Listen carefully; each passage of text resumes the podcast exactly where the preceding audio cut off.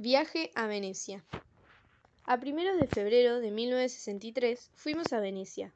A pesar de las pésimas condiciones atmosféricas, San José María quiso que acompañásemos a don Álvaro del, Portillo, que debía trabajar con el arzobispo en asuntos relacionados con el Concilio Vaticano II. Se se ha, escrito ya mucho sobre el papel que desempeñó en varias comisiones y documentos conciliares y lo valorado que fue por parte de numerosos participantes en el concilio.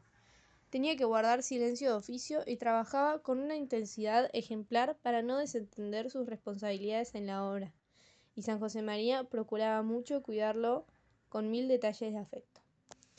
En aquellas condiciones tenía, no teníamos muchas ganas de emprender el viaje, pero nos enseñaba a no movernos por la ley del gusto, sino por lo que Dios quería en cada momento.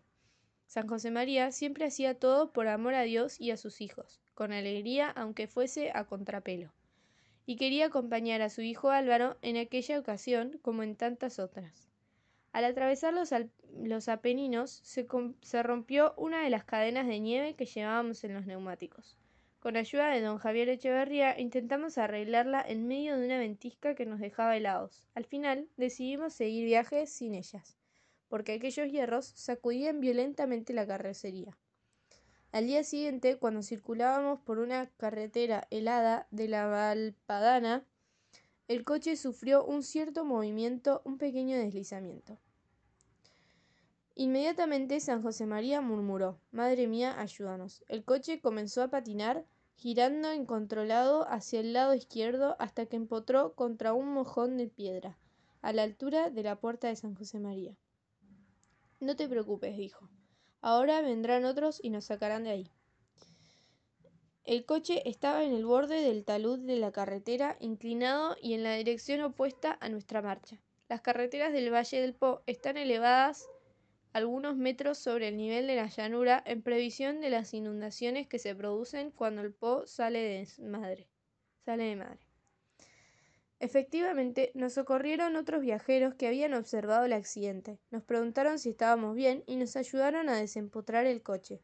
Se lo agradecimos y continuamos viajando hasta Rovigo, donde sustituimos los neumáticos por otros de nieve. El padre me animó diciendo que había actuado bien. Lo primero que hicimos al llegar a Venecia fue ir a la Basílica de la Madonna de la Salute a dar gracias a Dios porque habíamos salido indemnes del accidente. Aquel mojón había evitado que rodáramos por el talud. Venecia estaba nevada y con marea alta. La plaza de San Marcos, inundada, estaba preciosa.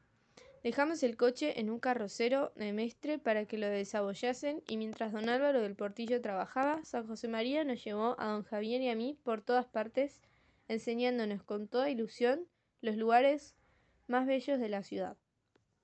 Cuando terminaron de arreglar el coche, regresamos a Roma por las mismas carreteras ya limpias, aunque el paisaje seguía nevado. Durante esos días, San José María tuvo continuamente detalles de cariño conmigo. Sin embargo, poco después de llegar a casa, me advirtió de que aquel accidente se habría podido evitar. Había sido una imprudencia salir con unas ruedas totalmente lisas. Me recordó que antes de los viajes debía preparar bien el coche y cuando fuera necesario comprar ruedas nuevas. Desde entonces, cada vez que emprendíamos un viaje, me preguntaba ¿Llevamos buen calzado? No mencionaba la palabra neumático que le parecía horrible.